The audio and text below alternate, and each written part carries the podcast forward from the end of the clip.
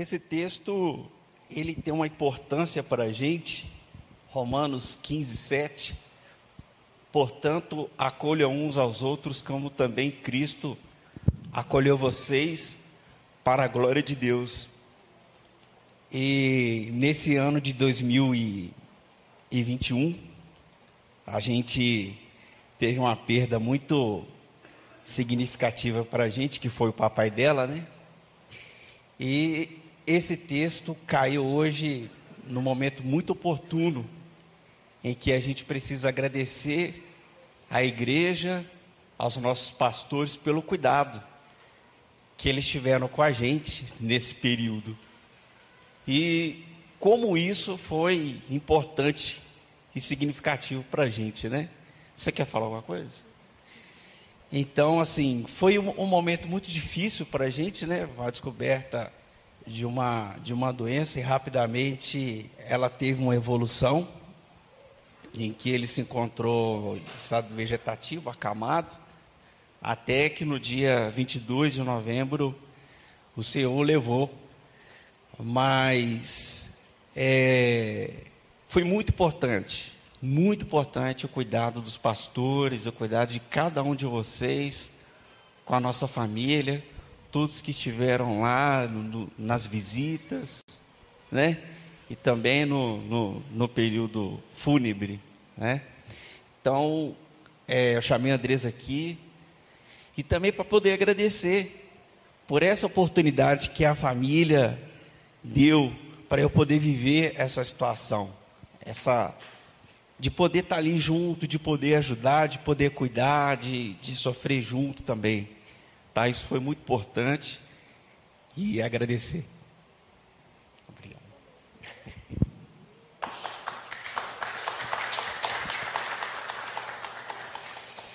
E esse texto, ele traz essa importância do acolhimento. E o que eu vou falar hoje linka muito com esse texto, que Deus, o pastor Elmo já teve a oportunidade de falar isso aqui uma vez, que Deus ele opera nas nossas tragédias, nas nossas dores e no, no nosso sofrimento também. E o texto que a gente vai trabalhar hoje é o Êxodo 33, versículo 12.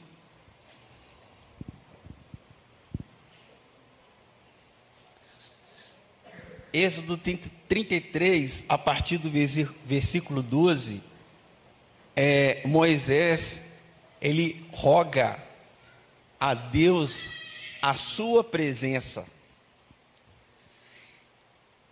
Confesso aos irmãos que eu já li esse texto aqui algumas vezes e todas as vezes que eu li esse texto, ele mexeu muito comigo. De meditar uma vez, duas vezes, três vezes. Porque a gente está falando de um ser humano, uma criatura que teve a ousadia e a oportunidade de ver Deus dentro da condição e da limitação humana. Então eu vou ler com vocês aí Moisés 33, 12.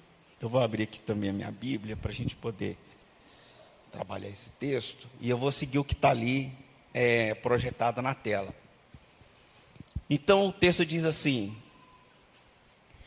Moisés disse ao Senhor: Eis que me dizes para conduzir este povo mas não me disseste quem enviará, enviarás comigo. Disseste, eu conheço você pelo nome e você alcançou o favor diante de mim. Agora, se alcancei favor diante de ti, peço que me faças saber neste momento o teu caminho, para que eu te conheça e obtenha favor de ti. E lembra-te que esta nação é teu povo. Tem um detalhe importante que nós vamos trabalhar quando é, é, Moisés fala com Deus. Lembre-se que essa nação é o teu povo. Guarda essa palavrinha que ela vai ser importante. Essa, essa frasezinha aí. Deus respondeu: A minha presença irá com você e eu lhe darei descanso. Então Moisés disse: Se a tua presença não for comigo, não nos faça sair deste lugar. Então ali tem um, um ponto de ousadia ali que Moisés é, é, argumenta ali com Deus, né? Pois como se poderá saber que alcançamos favor diante de ti, eu e o teu povo? Será que não é o fato de andares conosco de maneira que somos separados, eu e o teu povo, de todos os povos da terra? O Senhor disse a Moisés: Farei também isso que você falou, porque você alcançou favor diante de mim, e eu o conheço pelo nome. Outro ponto muito importante, Deus falando com Moisés, eu o conheço pelo nome. Muito importante isso, porque Deus conhece todo mundo, nada foge diante dos seus olhos, mas tem um ponto importante que a gente vai falar sobre isso também. Então Moisés disse: Peço que me mostre a tua glória. O Senhor respondeu: Farei passar toda a minha bondade diante de você e lhe proclamarei o nome do Senhor. Terei misericórdia de quem eu tiver misericórdia e me compadecerei de quem eu me compadecer. E acrescentou: Você não poderá ver a minha face, porque ninguém verá, ninguém verá a minha face e viverá. Disse mais o Senhor: Eis aqui um lugar perto de mim, onde você ficará sobre a rocha. Quando passar a minha glória, eu porei você numa fenda da rocha e eu cobrirei com a mão até que eu tenha passado. Depois, quando tirar a mão, você me verá pelas costas, mas a minha face ninguém verá. Meus irmãos, como é, como esse texto move com o coração da gente. A gente vê tantas campanhas de avivamento, não que isso não seja importante, mas quando a gente depara com um texto desse e vê que Moisés, que poderia ser eu, poderia ser você, poderia ser qualquer um de nós aqui, a, a militância dele, a forma com que ele atuou, e ele pôde ver a glória de Deus, porque a minha reflexão é por que, que eu não posso ver a glória de Deus? O que, que me impede de ver a glória de Deus? Quais são, desculpe a expressão da palavra, mas quais são os penduricalhos que eu carrego e que, e que não permite que eu veja a Deus?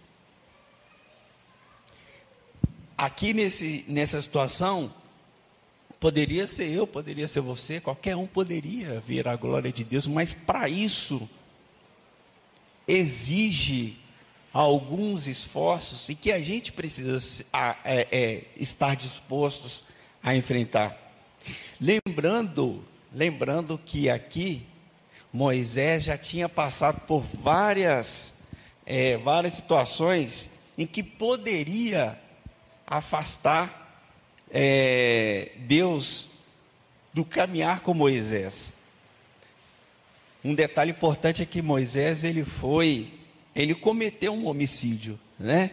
Enquanto estava ali na terra do Egito, ele cometeu um homicídio e fugiu. Então, ele cometeu um, um, um pecado, é, uma, uma falha gravíssima, né? E mesmo assim, no decorrer da caminhada dele com Deus, ele pôde ver a glória de Deus porque ele se submeteu a Deus. Ele, ele decidiu que ele ia caminhar com Deus. Então, esse texto é um texto que, que mostra como Deus tão poderoso, autor de todas as coisas, se relaciona com Moisés, um mero ser humano, diante do seu Criador. O texto, além de apresentar como Deus se relacionava com Moisés, ele traz alguns aspectos que me intrigam aqui. O primeiro aspecto é a ousadia, ao mesmo tempo em que ele ousa a pedir para ver a glória de Deus, ele tem do por outro lado uma tamanha obediência em rogar a Deus a sua presença. Então, ao mesmo tempo que ele tem a ousadia, ele tem a obediência, porque é, não foi fácil.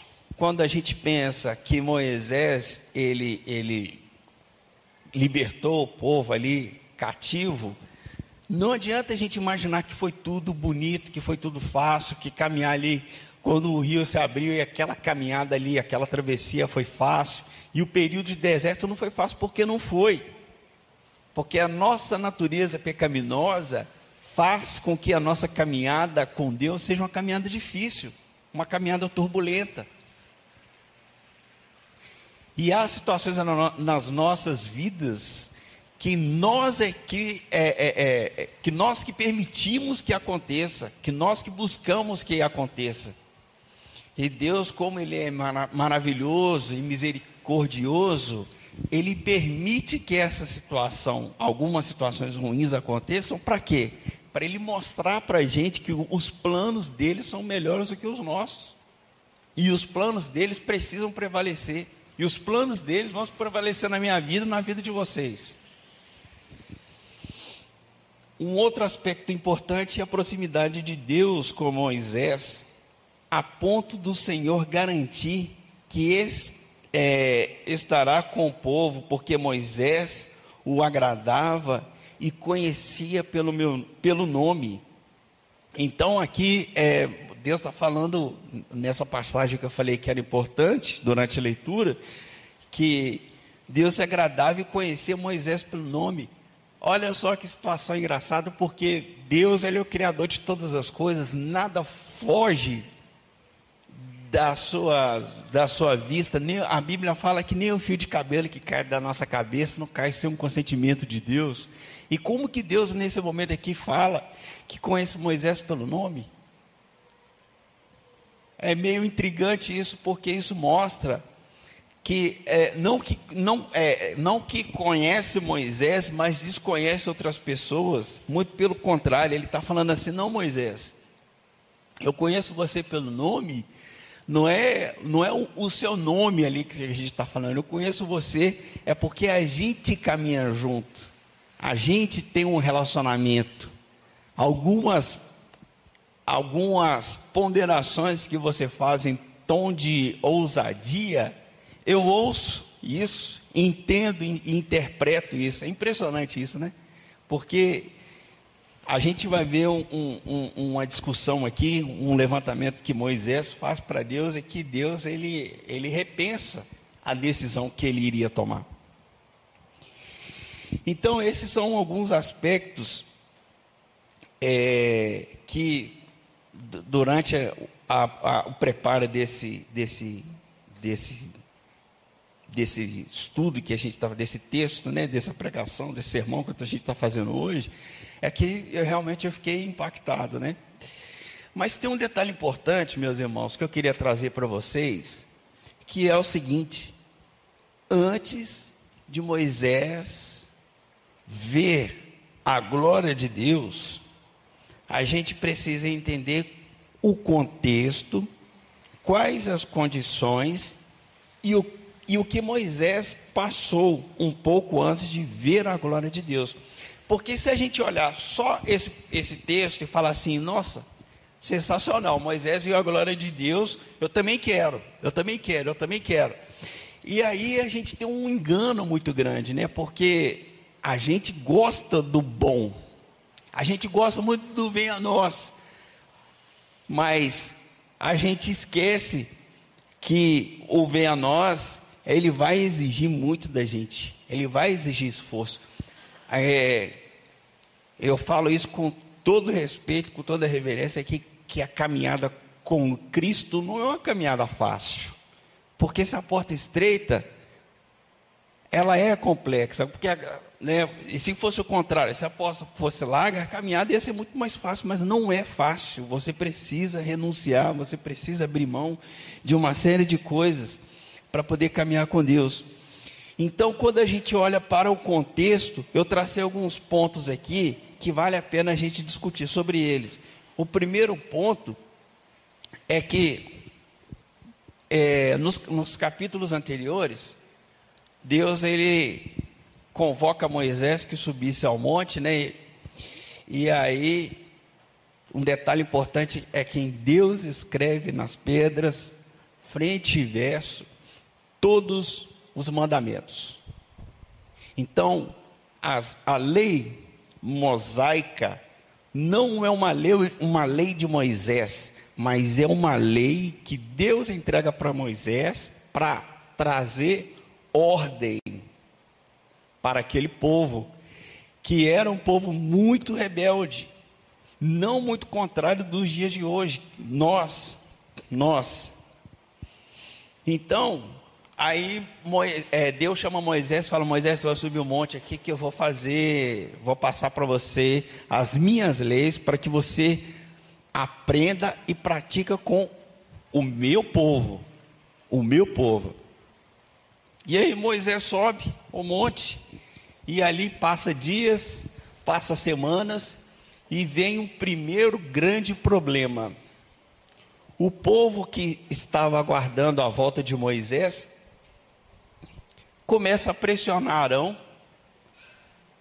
para levantar deuses que iriam é, dar sequência na caminhada diante do povo. Então aqui tem um detalhe muito importante que aquela questão do esfriamento, que é o que a gente vê hoje, né, durante a pandemia, tantas pessoas, tantos irmãos, tanta gente que se esfriou, ela bate muito com esse com esse ponto, esse primeiro ponto aqui, em que as pessoas pressionam Arão para levantar outros deuses. E aí Arão ele tem uma péssima decisão. Ele toma uma péssima decisão, mesmo tendo caminhado muito próximo de seu irmão Moisés e tendo visto maravilhas, porque aqui a gente está falando de coisa sobrenatural que o povo já tinha visto, né? Que foram as dez pragas, a libertação do povo, como que Deus destruiu um exército que o perseguia e como que aquele povo marchou quando o mar se abriu. Eu tive uma experiência há, um, há uns anos atrás, quando é, há uma lagoa que tinha aqui no Vale do Aço, quando eles é, abriram as comportas porque ia, ia, tinha que liberar água da lagoa e tinha muito peixe lá. Aí a gente marcou com um monte de gente lá que a gente ia pegar os peixes na mão, sabe? E você não consegue andar ali. É impossível você andar quando, quando baixa a água e ali se forma um caminho. A gente tinha que ir rastejando. Então a Bíblia, a Bíblia relata que aquele povo marchou, marchou sobre uma terra seca. E isso já é um sobrenatural que a gente precisa considerar. E mesmo o povo tendo vivido tudo aquilo, ele pressiona Arão, e aí a péssima decisão de Arão é que ele manda recolher todos os brincos e todos os adornos de mulheres e crianças, e ali passa algum tempo fundindo aquele ouro ali, aquele, aquele metal, até que forma o bezerro de ouro. O povo chama o bezerro de ouro como Deus que os libertaram do Egito. Então, o povo que conhecia ao poder de Deus, vê numa imagem feita pelo homem e determina que aquela imagem foi responsável por tirá-los, por libertá-los do Egito. Aí vem um próximo passo uma outra péssima decisão que Arão toma, que ele edifica um altar para aquele bezerro de ouro e ele decreta festa no dia seguinte. Mais uma péssima decisão ali que Arão toma. Então o povo no, no dia seguinte acorda de madrugada, come, bebe, e um detalhe importante: a Bíblia relata, come, bebe e se diverte. E essa palavra se diverte, ela não está ali à toa. Eu fui estudar um pouco mais o que, que representava aquela palavra ali de se divertir. Aquela palavra de diversão, em algumas Bíblias de estudo, ela relata que era o povo que se dava, que se entregava de forma carnal para é, ter experiências sexuais. Então era na festa de comelança, como eu costumo dizer brincando, comelança, bebelança e libertinagem sexual. Então eles se entregavam ali, né? E ali acontece uma situação extremamente importante quando eu, quando eu digo que nada fica encoberto da, de Deus, nada fica encoberto, porque quando ainda quando Moisés estava lá no monte com Deus, Deus ele sente a, a, a impressão quando eu leio isso aqui, Fernando, é que ele sente o cheiro do pecado. O cheiro do pecado, aquela, aquela festa, aquela liberalidade, sobe até o monte onde Deus estava. E aí o que, que Deus fala para Moisés? Moisés, desce, desce que o teu povo é a primeira vez que Deus corta a palavra ao meu povo e ele declara: o teu povo está pecando.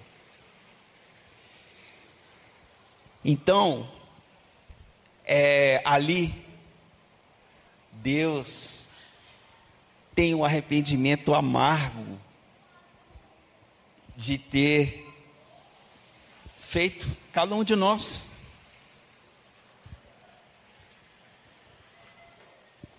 É como se ele olhasse para aquele projeto maravilhoso que ele criou no paraíso de Adão e Eva e falasse: deu errado.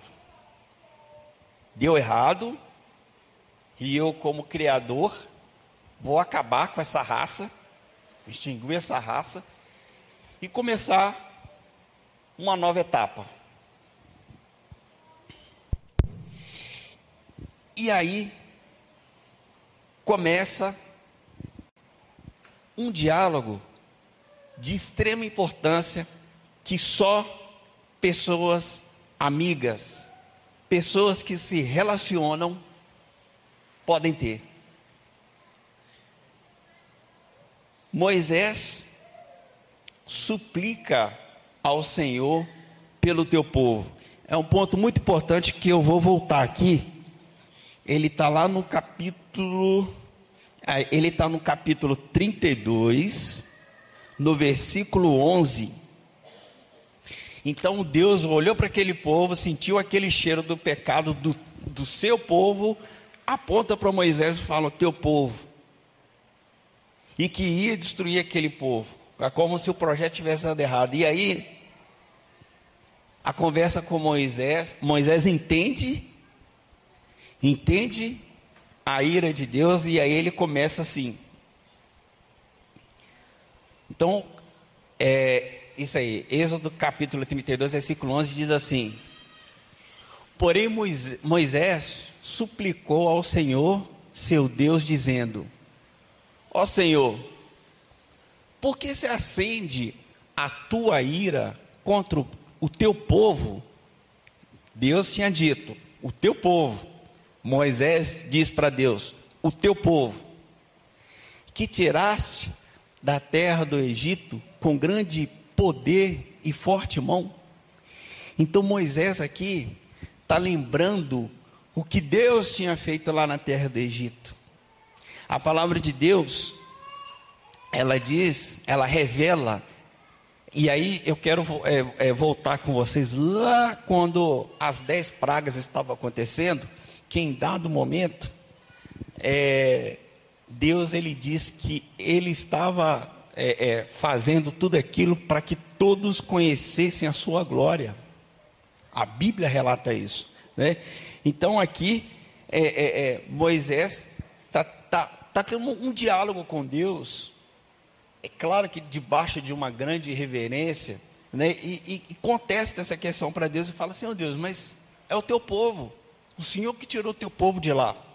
Volta para mim lá, lá, ainda no versículo no, no 12 agora, por favor.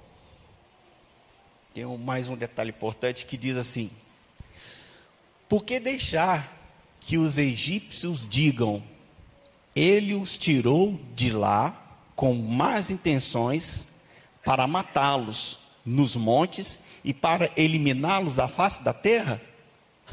Então, é como se Moisés, pode deixar aí mais um pouquinho. Então, como Moisés estivesse falando assim: peraí, mas o Senhor tirou o povo de lá, todo mundo viu a tua glória, todo, mundo, todo mundo viu coisas sobrenaturais, os egípcios perderam, eles estão arrebentados ali, porque o Senhor se mostrou quem tu és, mas agora você vai matar o teu povo que o Senhor tirou de lá? Deixa de lado o furor da tua ira e muda de ideia quanto a este mal contra o teu povo. Que conversa que se não tivesse um relacionamento, com certeza, no momento que Moisés abrisse a boca, Deus iria consumir ele. Isso é fato. Passa para o próximo, por favor. E aí continua. E aí ele vai tocar lá na promessa que Deus fez. E ele diz assim: Lembra-te de Abraão, de Isaac e de Israel, teus servos, aos quais por ti mesmo juraste, dizendo: Multiplicarei a descendência de vocês como as estrelas do céu e toda esta terra de que tenho falado. Eu a darei à sua descendência para que a possuam por herança eternamente. Então Deus, então aí Moisés, ele toca mais uma vez, ele move mais uma vez o coração de Deus falando de Abraão, de Isaac e de Israel e lembra a Deus da promessa que ele fez com eles quando falou sobre a, de multiplicar aquele povo, o povo de Deus. Ele ainda fala ali, o teu povo, mais uma vez. Pode passar mais uma. E aí vem um ponto importante. A conversa de amigos, do relacionamento íntimo. Então, o Senhor mudou de ideia quanto ao mal que ele tinha dito que traria sobre o povo. Era esse o relacionamento de Deus e Moisés.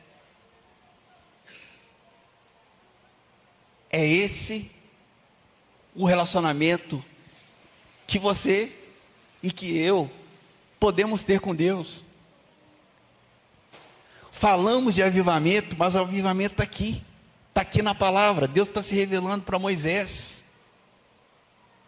Deus levantou Moisés Deus ele está levantando cada um de nós nesse ano que se inicia.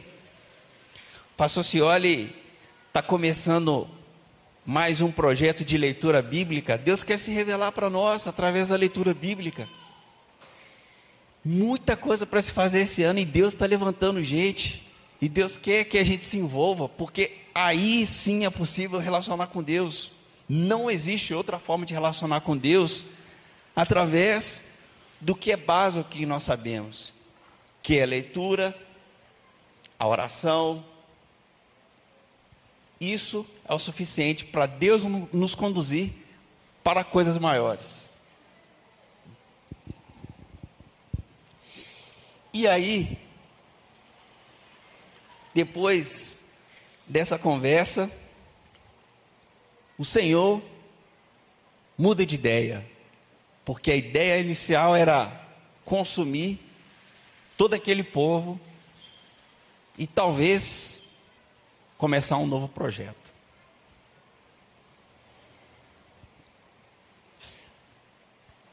Mas como um amigo conhece o outro, Moisés, ele sabia que ele tinha que tomar uma ação para agradar ao seu amigo. Então Moisés desce, vê aquele povo bebendo, comendo, se divertindo. A primeira ação é quebrar as tábuas das leis. Mas há uma representatividade muito importante quando ele quebra, porque é como se o povo tivesse quebrado todos aqueles estatutos e mandamentos que foram escritos naquela tábua. Não é Moisés quem quebra, é o povo é quem quebra. É o povo é quem quebra o relacionamento daquele povo separado por Deus com Deus. Mas voltando na questão de Moisés, que iria ainda ter uma ação que agradasse o coração do seu amigo, ele vai até o, a família de Levi e diz: quem é do Senhor? E ali se levanta os povos, as pessoas, e aí ele chama aquele povo e e fala o seguinte: Nós vamos passar com espada aqui em todo mundo, uma vez, e vamos voltar.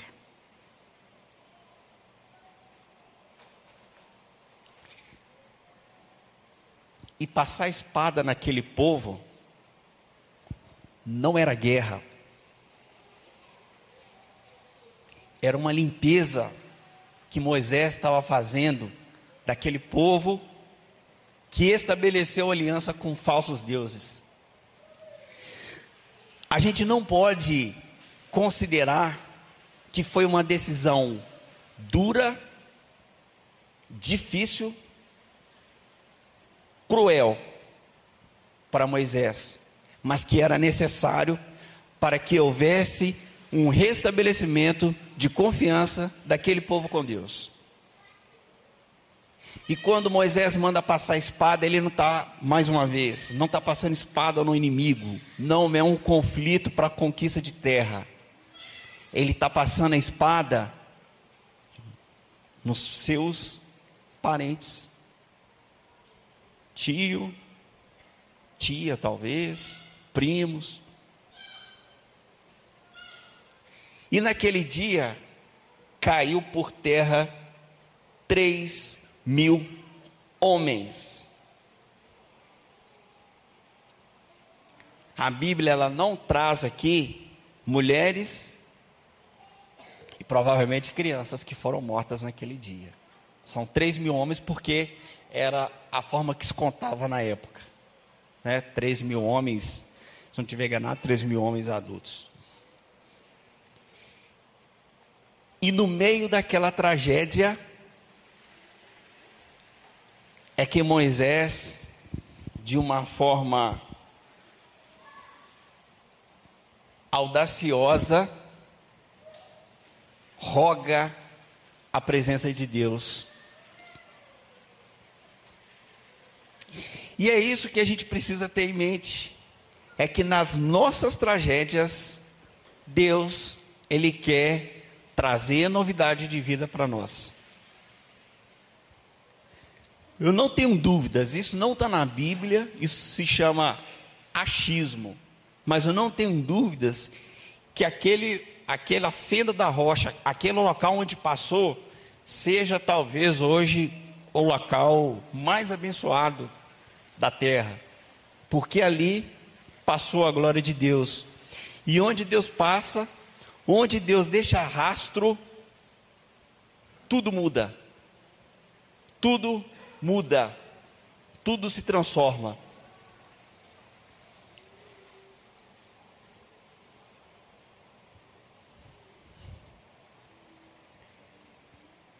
E aí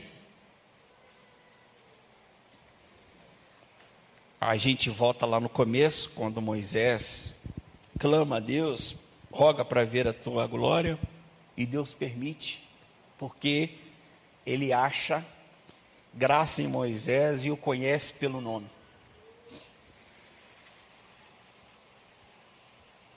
Talvez a gente roga, vê esse texto roga a presença de Deus, mas será que a gente está preparado para isso?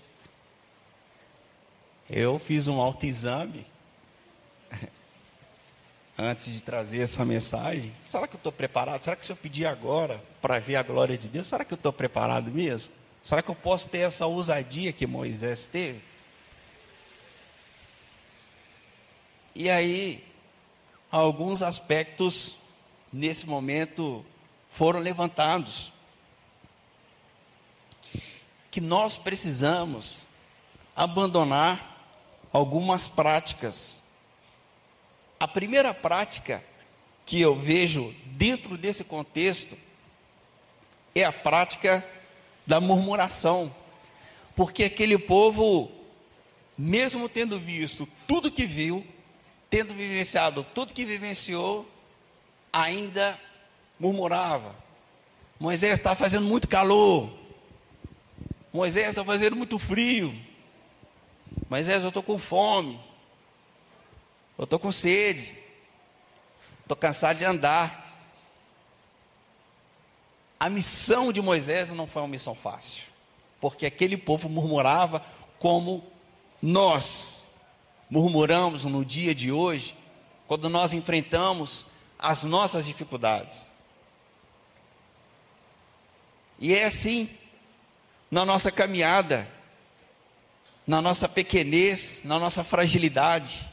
A gente, no primeiro obstáculo que nós mesmos às vezes nos colocamos, murmuramos de Deus como se Ele tivesse colocado aquele obstáculo.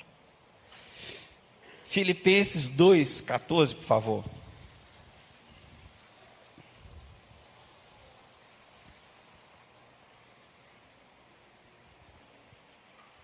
Filipenses 2,14 diz assim: façam tudo sem murmurações, nem discussões,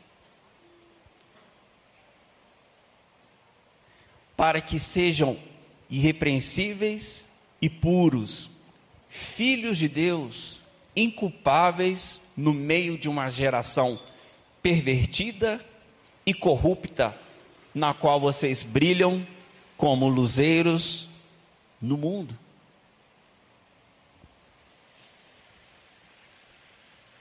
Impressionante, porque eu lembro do Sérgio falando aqui algumas vezes que a palavra de Deus ela nos surpreende a cada momento que a gente lê, porque o que a gente leu aqui é o que a gente vive no dia de hoje.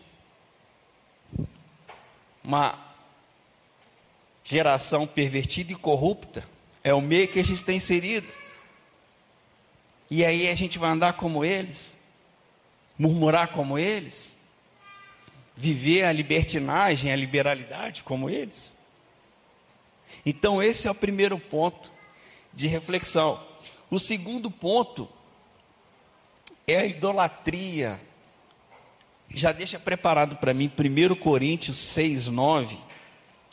E a idolatria, a gente tem uma péssima referência de idolatria enquanto crentes, porque a gente acha que idolatria é aquela imagenzinha bonita, quando a gente vai na casa de um parente, de uma outra denominação, de uma outra religião.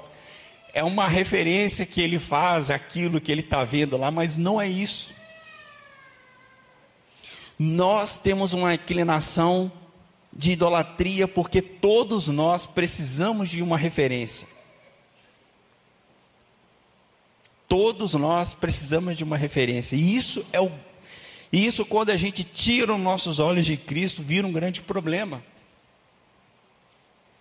Quantos e quantos irmãos que estiveram aqui conosco nessa caminhada aqui, eu estou aqui na igreja Batista do Bom Retiro, eu me converti, me batizei em 2004. Quantos irmãos passaram por aqui?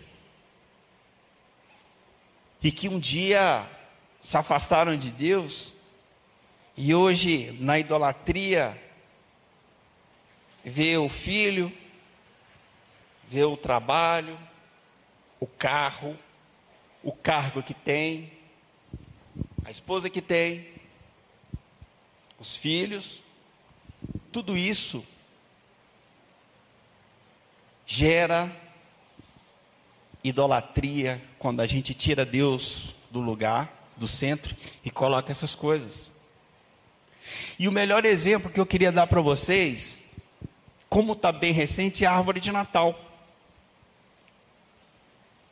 Árvore de Natal, quando ela está vazia, você acabou de montar a estrutura dela, toda verdinha, ela não tem referência de nada.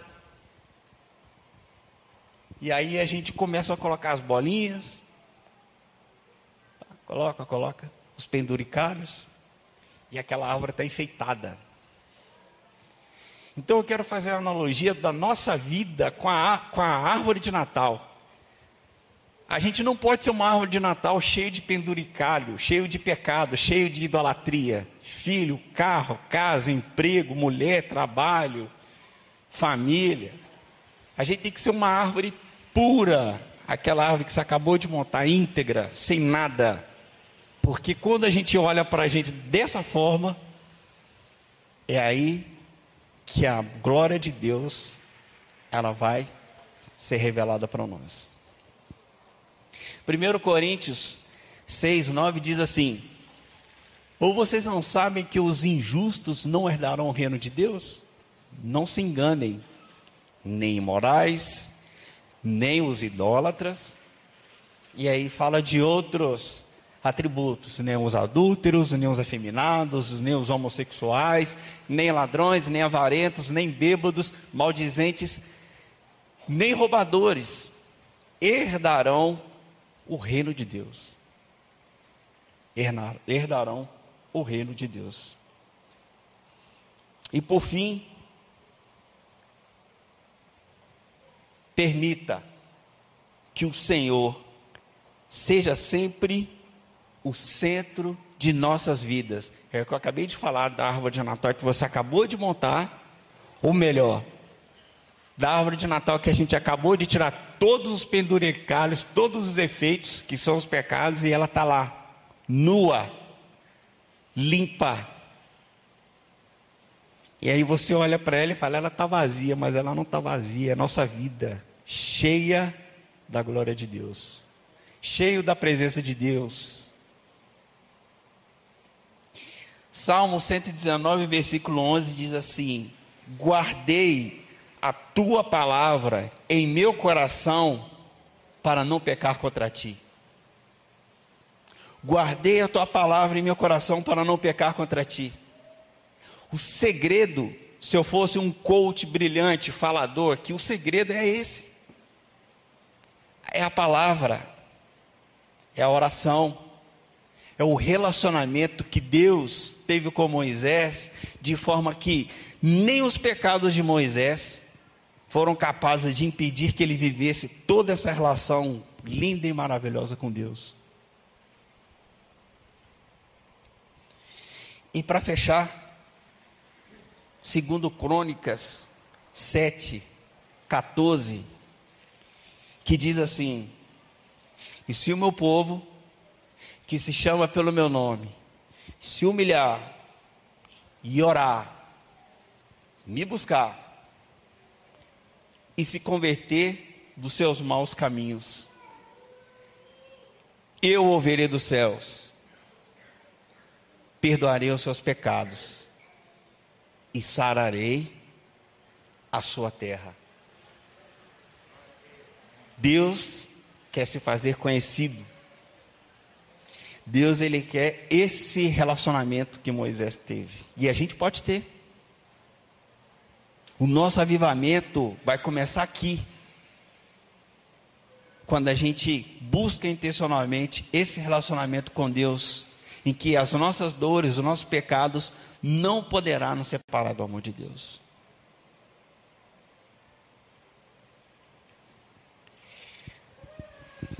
Eu quero orar com vocês nessa manhã. Feche seus olhos. Vamos abaixar nossas cabeças. Esquecer de tudo que está perto. Tudo que possa te atrapalhar nesse momento. Em nome de Jesus. Em nome de Jesus. Você vai pedir para Deus que nesse ano que se inicia, uma relação íntima, sincera e verdadeira. Fala com o Senhor, fala, Deus, eu preciso buscar o Senhor, eu preciso encontrar com o Senhor. E a chave está aqui. Ensina meu povo que se chama pelo meu nome, se humilhar, orar, me buscar e se converter dos seus maus caminhos. Então moverei dos céus, perdoarei os seus pecados e sararei a sua terra. Pai, em nome de Jesus, muito obrigado, Deus. Muito obrigado por tudo aquilo que você revelou aqui para mim e para a nossa igreja nesta noite. Pai, nós nesta manhã nós nos arrependemos, ó Deus, de todos os penduricalhos, de todos os adornos, de todos os deuses que nós colocamos, ó Deus, nos nossos corações. Seja o nosso time de futebol, seja a nossa família, seja a nossa esposa, o que for. Pai, nessa manhã, Deus, nós nos arrependemos porque nós colocamos tantas coisas no lugar do Senhor. E te pedimos, ó Deus, e declaramos nessa manhã que nós tiramos em nome de Jesus toda sujeira, todo pecado, todos os adornos que temos separado do Senhor, Pai. Lava, Pai, assim como o Cordeiro lavou os nossos pecados, ó Deus, lava a nossa vida, lava a nossa alma, lava o nosso coração. Abre, ó Deus, em nome de Jesus, o nosso entendimento para que possamos ouvir a tua voz. E eu te peço também, ó Deus, por todos aqueles que se perderam na caminhada com o Senhor, que continuam, ó Deus, como árvore de Natal cheia de enfeite, que em nome de Jesus, cada vida, cada pessoa, cada irmão, possa se reconciliar com o Senhor, não por merecimento nosso, não por ação nossa, mas para que o nome do Senhor seja glorificado para sempre. Estamos aqui, ó Deus, é pelo teu nome, reconhecendo que não somos merecedores de tanta graça, Pai. Ó Deus, e que nesta manhã, Deus, a gente não olhe para as mãos do Senhor apenas em busca de bênçãos materiais, mas que olhamos para o Senhor, ó Deus, na certeza e na segurança que um dia nós nos encontraremos. E enquanto isso não aconteceu, Deus, nós queremos ouvir a tua voz, nós queremos buscar o Senhor, nós queremos te achar, ó Deus. Nós sabemos que a caminhada não é fácil, mas só em ti a segurança, a certeza e a paz que excede todo entendimento. E assim nós choramos, ó Deus, em nome de Jesus.